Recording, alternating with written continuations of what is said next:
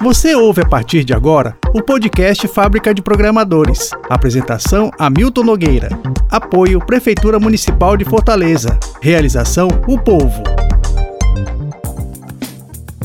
Olá, seja bem-vindo, seja bem-vinda você que acompanha os conteúdos do Povo Tecnologia. Lembrando que a gente está sempre no ar nas, nas, na CBN todos os dias, é, comentário de manhã e de, de, tarde, também na coluna do Povo Tecnologia, que você encontra no portal Povo e nas nossas lives costumeiramente às 17h30 das quartas-feiras, mas nesse formato fábrica de programadores, a gente está fazendo às 18h30 é, durante um curto tempo de, passo, de, de, de, tempo. Mas é um prazer receber você para discutir hoje um assunto bem é, interessante, muito despertador de paixões que é o processo eletrônico da votação no Brasil. A gente tem o prazer de receber hoje no Povo Tecnologia o Rodrigo Coimbra, que é chefe de seção do voto informatizado do Tribunal Superior Eleitoral, o TSE, e conosco também Marcial Porto, que é professor associado da UES, é, com pós-doutorado em Internet do Futuro em Berlim. E quando a gente chama de processo eletrônico, não é à toa, é um processo porque não é algo estanque, é um processo legislativo, tecnológico, de amadurecimento, de, de, de crítica, de, enfim, é um longo processo para se concretizar o, no 2 de outubro primeira, a primeira votação e, e, e, em seguida o segundo turno, se houver, mas é um longo processo de estudo e de aprofundamento nessa ferramenta que a gente, que o Brasil utiliza. É, professor é, Rodrigo, professor Marcial, prazer recebê-los. O Rodrigo fala de Brasília, professor, o professor Marcial. Eu estou lendo seu nome corretamente, não estou, professor? Tá certo. Marcial Porto. E eu gostaria de começar aqui com o Rodrigo falando um pouco sobre a sua formação, Rodrigo. Explica para a gente o que é, como é a sua formação, você é, para lhe qualificar como chefe de sessão do voto impresso do, do tribunal. Prazer recebê-lo. É, eu sou formado em Ciência da Computação pela Universidade de Brasília, também fiz mestrado lá em Ciência da Computação. E no tribunal eu sou servidor público, né, passei concurso público em 2006, tomei posse em 2007, no cargo de analista judiciário, especialidade análise de sistema. Né?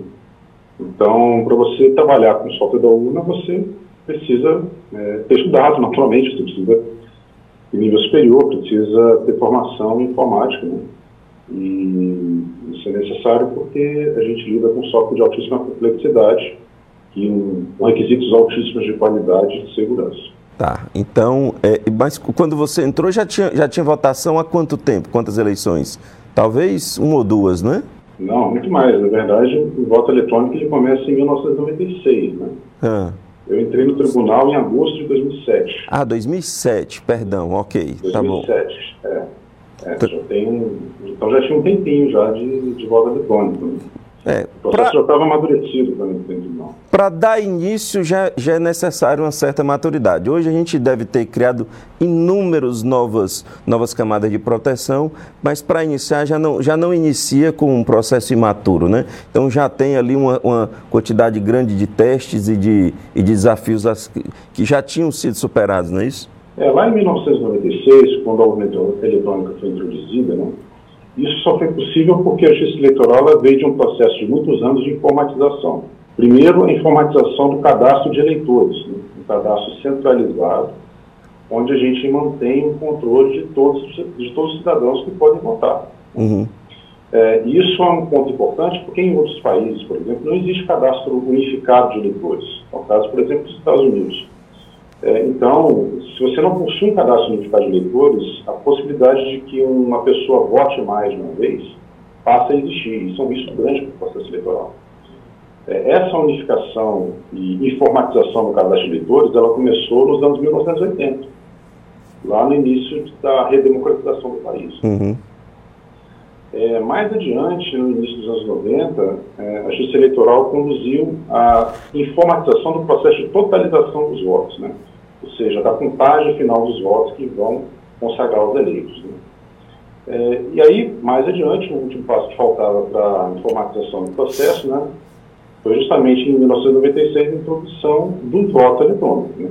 onde você recebe na urna eletrônica dados de eleitores, né, que vem desse cadastro unificado, dados também de candidatos, fazem parte de um processo também informatizado, é, que vão naturalmente ali na urna permitir a coleta dos votos, votos esses que vão ser apurados na urna, e esses votos parciais, essa apuração que feita na urna, é então encaminhada para totalização em equipamentos mais centralizados. Então, é, a gente veio num processo de amadurecimento da informatização, que começa nos anos 80, até culminar no voto eletrônico em 96. Né? E de 96 para cá, o voto eletrônico ele foi evoluindo, né? uhum. tanto do ponto de vista de é, introdução de novas tecnologias, né? como equipamentos mais modernos, mais poderosos, introdução da identificação biométrica do eleitor, assim como também introdução de mais mecanismos de segurança, né? que ao longo do tempo foram se traduzindo em criptografia, assinatura digital, até a atual arquitetura de segurança da urna, que é baseada em hardware, de modo que o hardware da urna só executa o software original, autêntico, produzido pelo TSE. Então, os votos eletrônicos já tem aí, são 26 anos, né, completando agora, de, de, evolução, de maturidade, e ao longo desses anos todos a gente foi fazendo evoluções muito importantes para trazer cada vez mais confiança no processo eleitoral. Ok. Professor Marcial, prazer recebê-lo mais uma vez, saudá-lo aqui, agradecer a disponibilidade. É, me explique, explique um pouquinho para a gente da sua, da sua expertise, da sua área de estudo, o que é a internet de, do futuro, por favor. Bom, a minha formação, eu sou engenheiro eletrônico, né, formado no Rio de Janeiro, e também mestrado e doutorado né, em engenharia elétrica.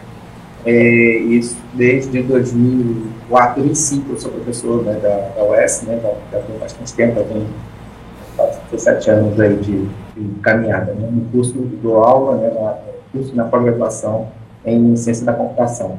É, e a, o pós-doutorado, na verdade, foi um pós-doutorado né, na área de nanotopologia da internet, né, quer dizer, então, muito votado né, em cima da, da segurança, é, riscos né, que a gente teria, né, isso foi feito em 2010, né, quer dizer, naquela época é, a internet estava bem, assim, bem mais precária do que é hoje, né, menos usada. Né.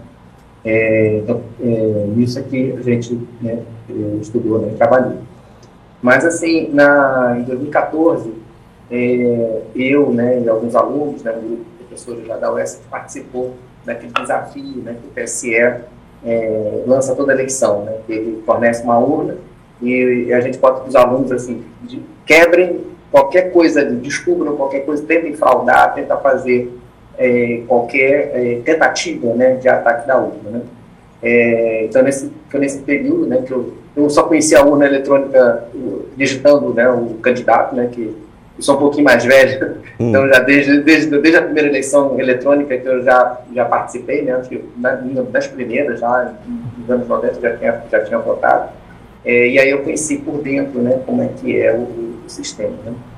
Então, é, essa foi a minha experiência. E o que é a internet do futuro? Internet do futuro é tudo que a gente está usando hoje. Quando eu estudei em 2010 era o que a gente está usando hoje. Né? Mas, mas, tem... é, é, mas, é, a questão da segurança, né, de identificação, de rastreamento, uh, também a parte de gerência, né, de gestão, de evitar os ataques de negação de serviço, né, todas essas muito muito envolvido, muito muito foco em, em, em, segurança, né, que hoje é, é um tema que é um tema muito sensível, principalmente por conta dos, do, do, dos aparelhos celulares. Você está ali todo mundo é. com com o computador na mão. É, o que, que, vocês poderiam dizer sobre confiabilidade da urna? Como é que vocês classificariam de uma forma didática para as pessoas que não são, não, não têm uma formação, como é a, a imensa maioria do povo brasileiro? Que, que, vocês podem, como é que vocês classificariam é, segurança da urna eletrônica, segurança do, do voto? O que, que vocês teriam a dizer a respeito? Podemos começar com o Rodrigo? você vai começar comigo mesmo, eu tenho coisa para dizer aqui até o final do programa. É, mas vamos pensar, vamos, vamos pensar naquela, naquela pessoa é, que nos assiste sem, sem, sem um nível de especialidade e, e a maior preocupação dela é, é, é, é entender, ver esse debate nacional e entender e, e, querer saber se ela está sendo enganada ou não, se há possibilidade de, de, de ser enganada ou não e havendo a possibilidade, o quão o quanto é, é, é, o quanto é sensível essa possibilidade? É, eu acho que a primeira coisa que a gente precisa destacar é que a gente possui um processo de votação informatizado, né? Hum. Por ser altamente tecnológico, isso pode criar uma percepção de que é uma coisa que não está ao alcance das pessoas ou da maior parte das pessoas. Né? Hum. É, e, de fato, assim, é, quando você lida com tecnologia, isso requer algum tipo de conhecimento especializado para você ter um entendimento mais aprofundado de como é, determinado equipamento funciona. Né? Mas mesmo que você não tenha conhecimento sobre como o equipamento funciona, como o seu celular, por exemplo, você mesmo assim pode ter confiança de que ele vai funcionar corretamente, que ele vai fazer chamadas corretamente, de que é, você pode guardar dados pessoais nele sem correr grandes riscos, né? É, e por que que tudo isso é possível? Porque mesmo sem ter um conhecimento especializado sobre, sobre o assunto, né, as pessoas são capazes de é, receber informação de terceiros, né, de pessoas né, que são de sua confiança que de fato entendem sobre, sobre tecnologia. É, então, eu entendo que não é necessário que as pessoas tenham conhecimento aprofundado de informática para ganhar confiança sobre a UNA ou sobre o processo eleitoral. Né? O que a gente precisa fazer é que mais pessoas, né, mais pessoas que tenham capacidade de entender, tenham acesso a mais informações, informações com um nível de detalhamento que seja suficiente para que esses formadores de opinião atuem como, é, de fato, é, elementos aí que vão trazer confiança para a comunidade como um todo. É, nesse sentido, a justiça eleitoral vem nos últimos anos né, tendo uma preocupação muito grande em prover mais informação, informação precisa e detalhada de como tudo funciona, né? seja é, a publicação de, de material no portal do TSE, seja na divulgação de artigos científicos, a nossa equipe técnica publica artigos científicos, tá? Uhum. É, seja na participação de eventos técnicos, né, em debates como esse aqui. Né?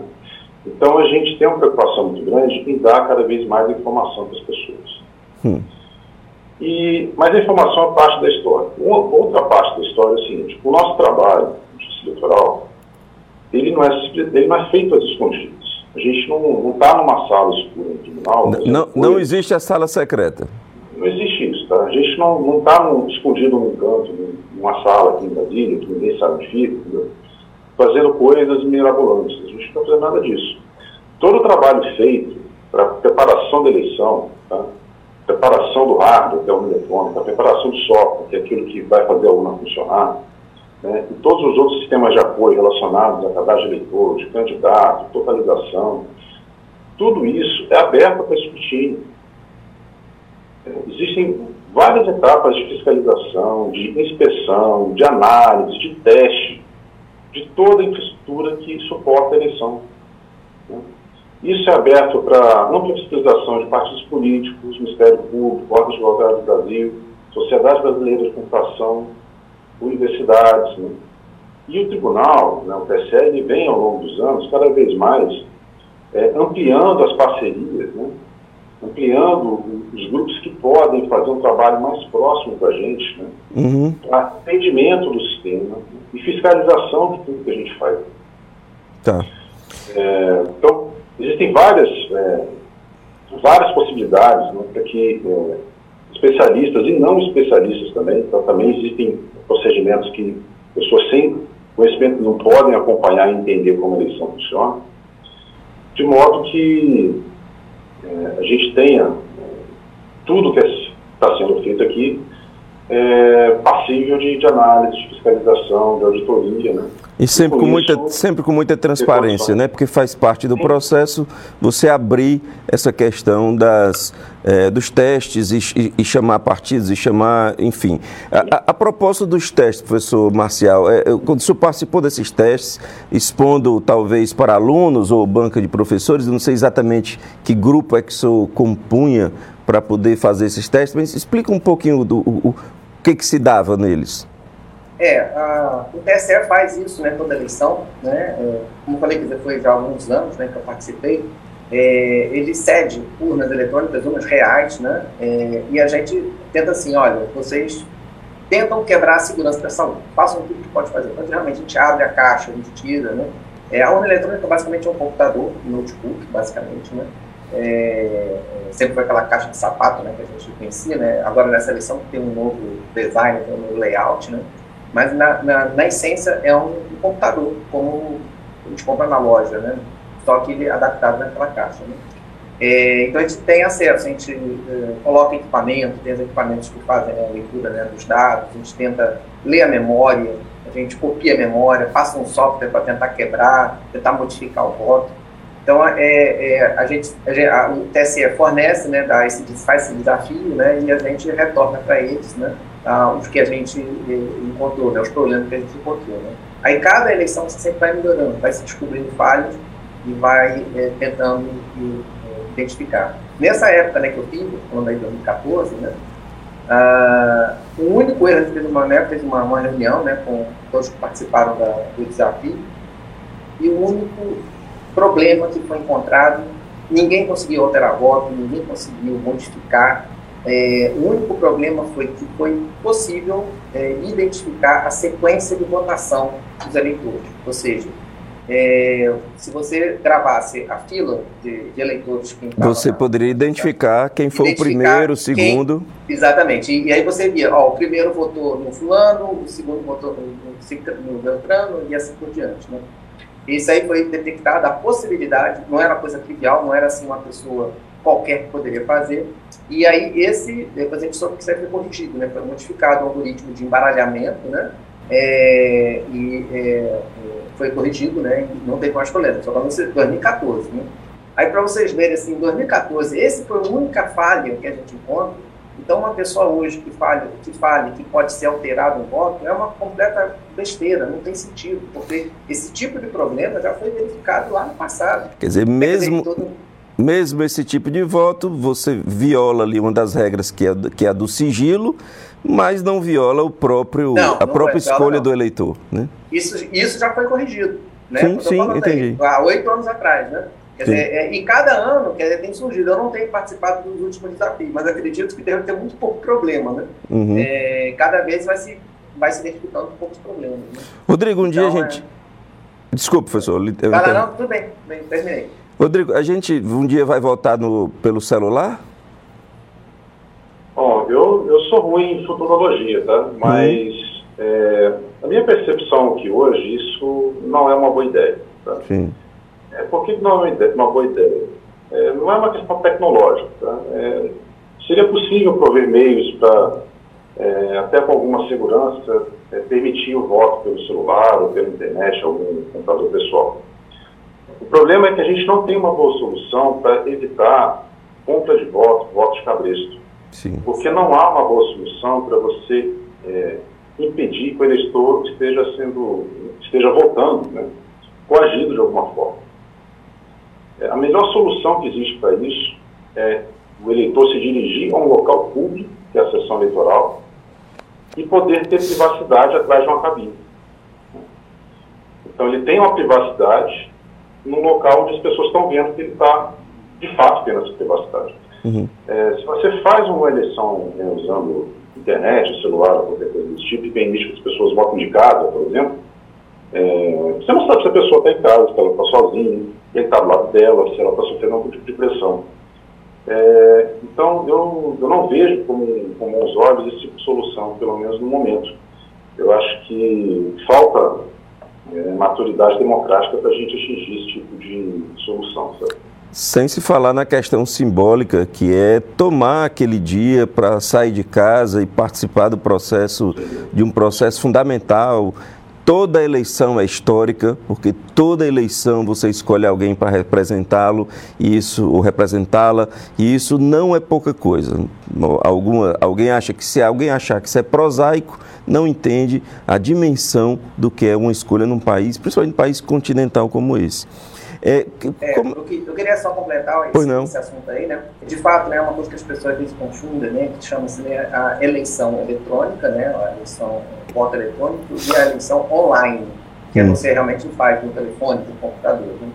É, e o, o, Rodrigo aí foi perfeito, né? Que realmente você tem essa questão que chama de coerção. Ele não é a prova de coerção. Você não garante que a pessoa realmente exerceu o direito livre, né? De, de, de votar.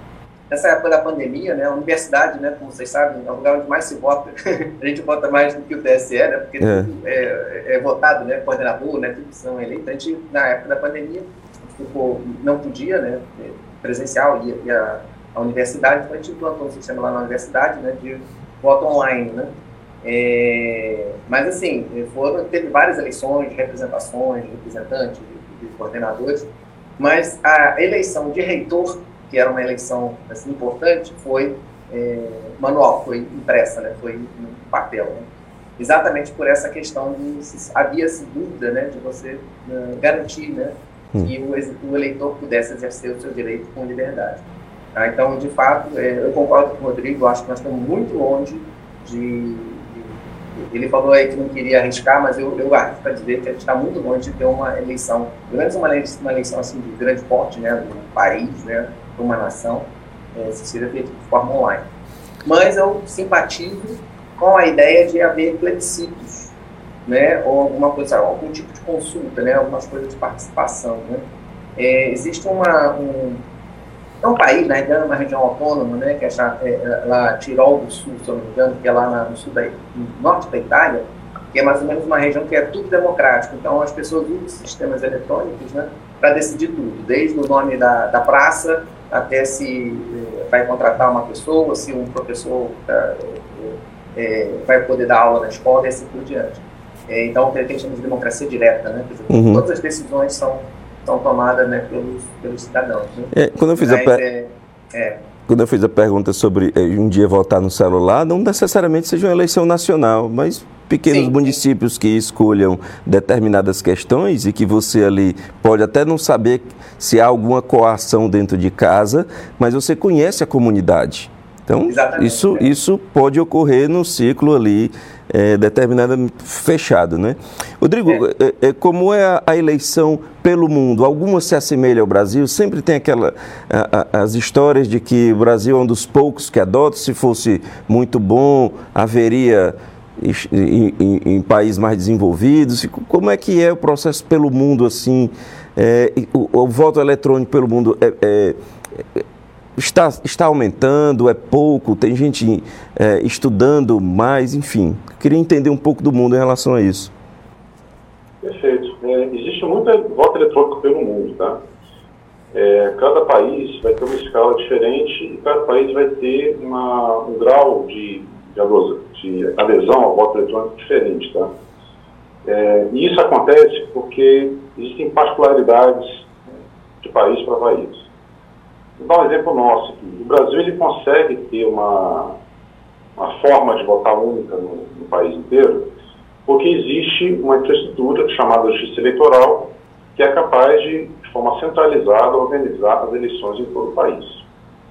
Em outros países isso não acontece. Nos Estados Unidos, por exemplo, não existe uma, uma instituição é, semelhante. Tá?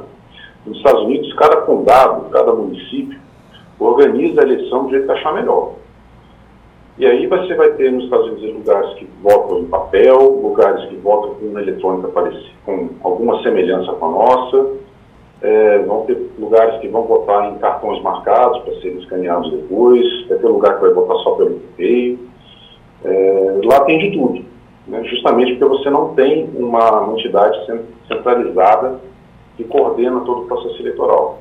Em outros países da América Latina, né, é, existe uma estrutura similar à nossa. Né? É o caso, por exemplo, do Paraguai, se eu não estou enganado, da Venezuela, da Colômbia, que tem é, um órgão central, organizador das eleições. Né? E aí, em alguns, em alguns desses locais, se usa o eletrônico. No México também, assim, então, tem, uma, tem um instituto central. É, e aí cada país tem um grau de maturidade com relação ao voto eletrônico né, diferente um do outro. Ao longo dos anos, de 96 para cá, o Brasil ele, ele demonstrou o voto eletrônico para vários países, né, tanto da, das Américas quanto da Europa, da África, da Ásia também. E depois dessas demonstrações, alguns países optaram por não usar, né, ou então optaram por desenvolver tecnologia própria. É, isso aconteceu em, em, em escalas diferentes. Tá? É, um exemplo próximo de nós aqui foi o Paraguai. O Paraguai, o Brasil já fez demonstração de urna lá, o Brasil já apoiou a organização de eleições lá até 2006. Tá? É, em 2008, o Brasil deixou de fazer esse apoio, aí o Paraguai deixou de usar voto eletrônico por muito tempo.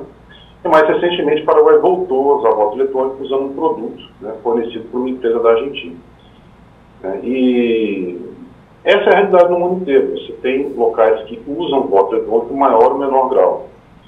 Existe na França, por exemplo, né, na França também é descentralizado o processo. Existem locais na França que possuem voto eletrônico e outros locais que não possuem. Né. Essa é a realidade de outros países da Europa também. É, isso também acontece na África, na Ásia. Uhum. Então depende muito da necessidade de cada país.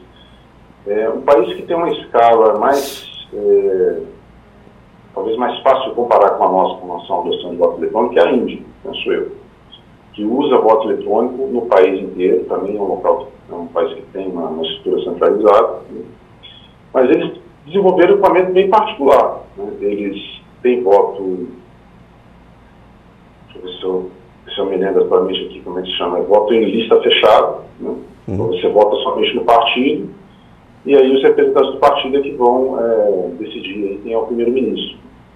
É, então é uma maneira de votar bem diferente. Por isso, e logo por isso, um equipamento bem diferente. E a gente tem uma. A gente é normalmente, normalmente muito crítico, muito autocrítico do, do, do Brasil e tende, é. às vezes, a, a, a, comentar de forma muito deletéria mas se as pessoas tivessem uma consciência des, dessa comparação e entender o quanto o processo no Brasil é, é interessante, é inteligente, é maduro e digno de observação mundial. O Marcel quer comentar alguma coisa?